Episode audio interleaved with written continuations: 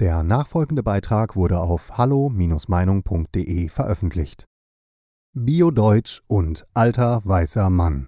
Eine etwas andere Betrachtungsweise. Ein Gastbeitrag von Helmut Krikall, Polizeihauptkommissar im Ruhestand. Bis etwa in das Jahr 2006 kannte man den Ausdruck Bio-Deutsch nicht und der Begriff alter weißer Mann ist auch erst seit einigen Jahren in die Öffentlichkeit gebracht worden. Nun sind wir heute in einer Zeit, wo sich schneller denn je die Entwicklungen in der Geschichte der Menschheit verändern. Und bei diesen Entwicklungen gibt es Gewinner und Verlierer. Dies war auch in früherer Zeit nicht viel anders, aber durch die heutige Technik, Medien und so weiter werden diese Tatsachen viel schneller wahrgenommen und die Ursachen für diese bestehenden Ungleichheiten viel deutlicher vor die Augen gestellt, als das früher der Fall war. Hier darf man besonders an Politik, Wirtschaft und Religion denken, die massiv an diesen Ungleichheiten mitwirken. Und diese drei Bereiche sind oft eingebunden in bestimmte Denkweisen und Vorstellungen, so dass Veränderungen zum Wohle der sogenannten normalen, einfachen Leute sehr schwierig und problematisch sind.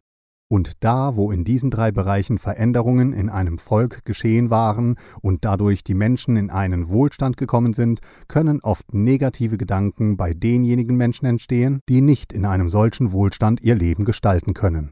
Diese Menschen zählen sich zumeist zu den Verlierern. Und dies dürfte wohl auch der Hintergrund gewesen sein, warum Menschen den Begriff Bio-Deutsch und die Aussage alter weißer Mann ausgesprochen haben. Die Absicht war also, dass man bestimmte Menschen, die sich deutsch fühlen und deutsch denken, negativ beurteilen sollte und die Schuld, dass es so viele Ungerechtigkeiten in dieser Welt gibt, daher auf diese Gruppe von Menschen abladen kann.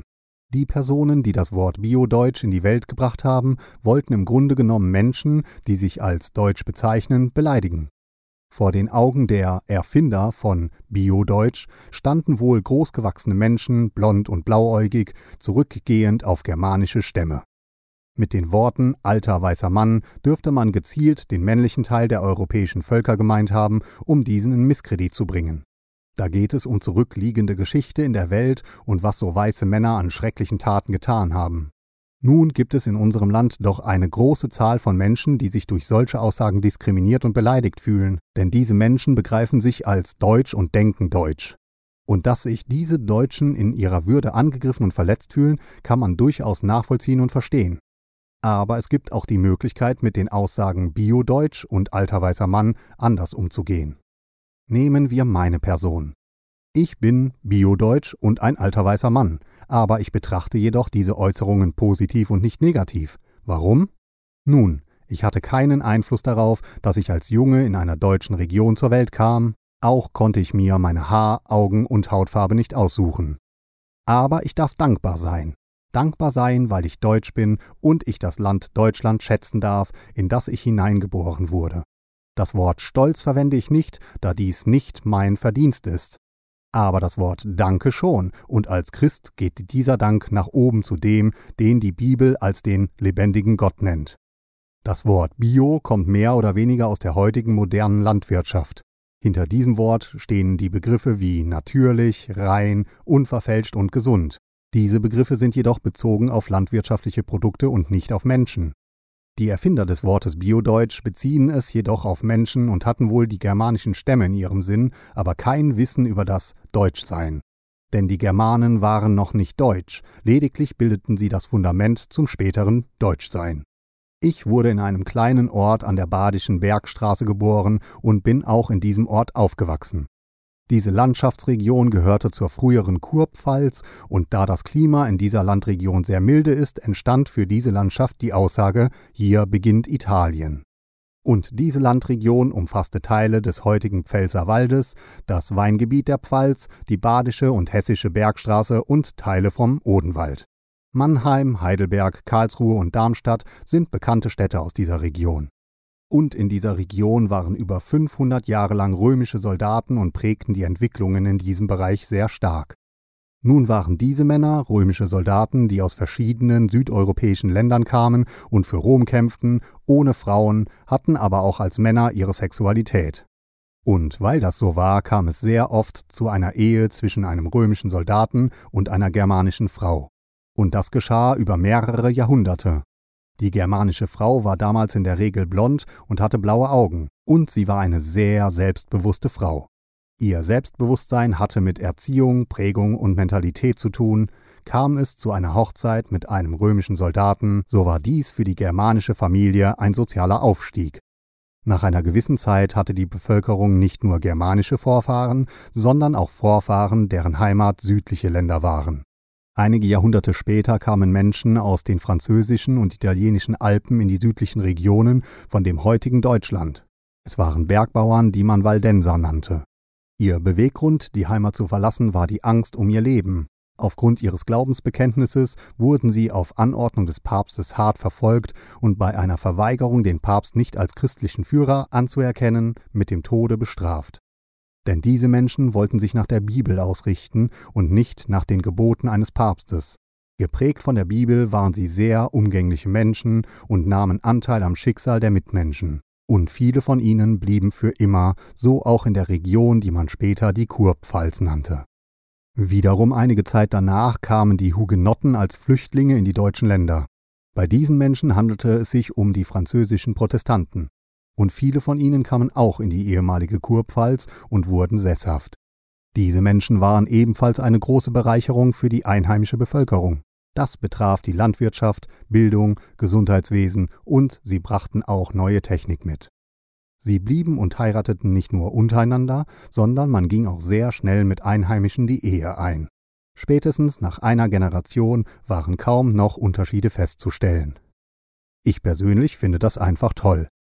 Die germanischen Stämme, das Fundament zum späteren Deutschsein, wurde durch römische Soldaten, Waldenser aus den Alpen und Hugenotten aus Frankreich in Sprache, Kultur, Landwirtschaft, Bildung, Technik und Gesundheitswesen in sehr großer positiver Weise bereichert. Und diese Bereicherung folgte ja nicht nur in dieser Region, sondern auch in anderen Teilen von dem heutigen Deutschland. Im Osten gab es mehr Verbindungen zu den slawischen Völkern, im Norden mit den Dänen und so weiter und im Westen mit Menschen aus Holland und Belgien. Vergessen wir auch nicht den Zuzug der Menschen aus Polen in das heutige Nordrhein-Westfalen. Schritt für Schritt entwickelte sich aus den germanischen Stämmen mit dem Zuzug dieser Menschen der Weg hin zum Deutschsein. Dieses Deutschsein ist letztendlich eine spannende Geschichte. Und dafür muss sich niemand schämen. Biodeutsch ist daher nach meiner Auffassung keine negative, sondern eine positive Entwicklung. Und diese begann mit den germanischen Stämmen, hörte aber nicht bei den germanischen Stämmen auf. Während meiner beruflichen Ausbildung war ich etwa drei Jahre lang im Schwarzwald. Dort fiel mir auf, dass der größte Teil der Bevölkerung dunkle Haare und braune Augen hatte und nicht helle Haare und blaue Augen. In Ost- und Norddeutschland dürfte dies nicht ganz zutreffen. Jedenfalls sollte man das Wort Biodeutsch, wenn man meine Ansichten annehmen kann, in einem positiven Licht sehen. Die heutige Zuwanderung nach Deutschland möchte ich jedoch mit der Geschichte zum Deutschsein nicht gleichsetzen. Denn die Störfaktoren zwischen den Einheimischen und den heutigen Zugewanderten der letzten Jahre liegen auf einer ganz anderen Ebene, als dies in der Vergangenheit der Fall war, und die vorhandenen Schwierigkeiten sind kaum zu überbrücken. Ebenso sollte man die Aussage alter weißer Mann, wenn man zu dieser Gruppe gehört, diese mit Humor ertragen. Ja, ich bin ein alter weißer Mann. Meine Werte, die ich bereits als junger Mann hatte, dies betraf Moral, Gerechtigkeit, Menschlichkeit, Ehrlichkeit, Wahrheit und Gleichheit, haben sich nicht geändert. Was sich jedoch geändert hat in meinem Leben waren Klugheit und Weisheit. Auf diesen zwei Themenbereichen bin ich reifer geworden. Und diesen Lebensprozess wünsche ich eigentlich allen Menschen.